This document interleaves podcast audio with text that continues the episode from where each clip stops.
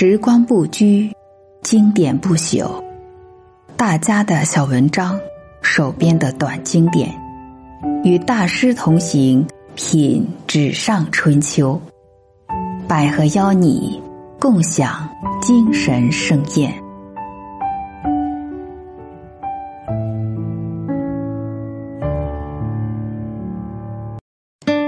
北京的冬季，地上还有积雪，灰黑色的秃树枝桠插于晴朗的天空中，而远处有一二风筝浮动，在我是一种惊异和悲哀。故乡的风筝时节是春二月，倘听到那沙沙的风雷声，仰头便能看见一个。淡墨色的蟹风筝，或者内蓝色的蜈蚣风筝，还有寂寞的瓦片风筝，没有风轮，又放得很低，伶仃的显出憔悴可怜的模样。但此时地上的杨柳已经发芽，早的山桃也多吐蕊，和孩子们在天上的点缀照应，打成一片春日的温和。我现在在哪里呢？四面都还是严冬的萧杀，而久经诀别的故乡的久逝逝去的春天，却就在这空中荡漾开了。但我是向来不爱放风筝的，不但不爱，并且嫌恶它，因为我以为这是没有出息孩子所做的玩意儿。和我相反的是我的小兄弟，他那时大概十岁内外吧，多病，瘦弱不堪，然而最喜欢风筝，自己买不起，我又不许他放，他只得张着小嘴儿，呆看着空中出神，有时甚至看上小半日。远处的谢风筝突然落下来了，他惊呼。两个瓦片风筝的缠绕解开了，他高兴的跳跃。他的阵线，在我看来都是笑柄，是可比的。有一天，我忽然想起，似乎多日不很看见他了，但记得曾经他在后园拾枯竹。我恍然大悟似的，便跑向少有人去的一间堆杂物的小屋。推开门，果然就看见了他。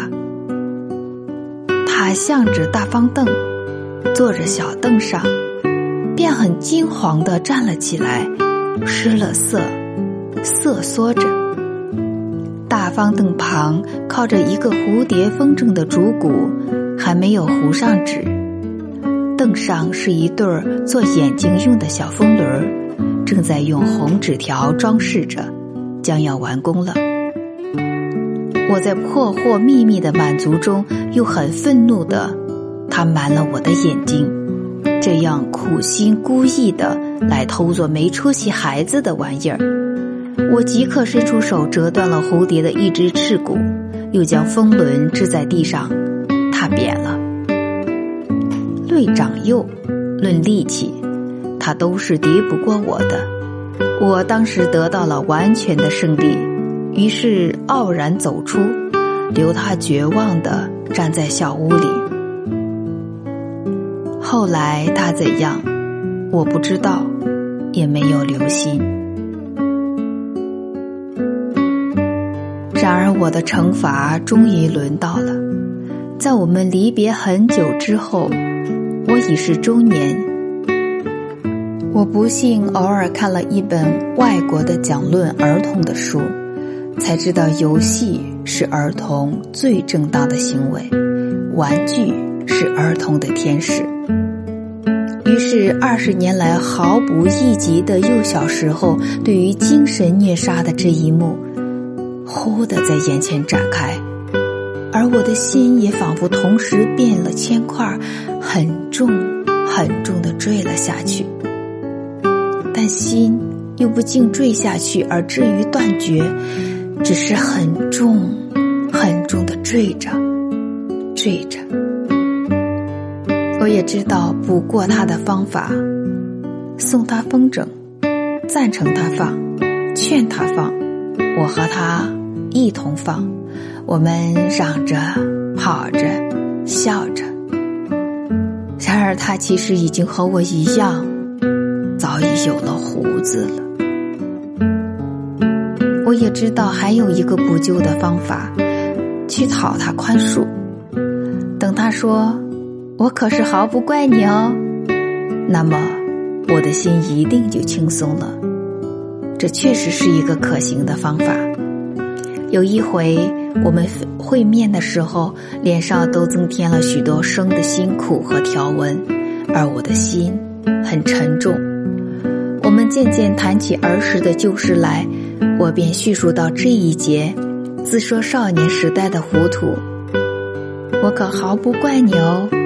我想，他要是说了，我即刻便受到了宽恕，我的心从此也宽松了吧？有过这样的事吗？他惊异的笑着说，就像听旁人讲别人的故事一样。他什么也不记得了。然忘却，毫无怨恨，又有什么可宽恕的呢？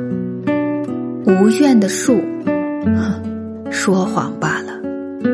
我还能求些什么呢？我的心只是沉重着。现在，故乡的春天又在这异地的空中了，寄给我久经逝去的儿时的回忆，而一并。也带着无可把握的悲哀，我倒不如躲到这萧瑟的严冬中去吧。但是四面又明明是严冬，正给我非常的寒微和冷气。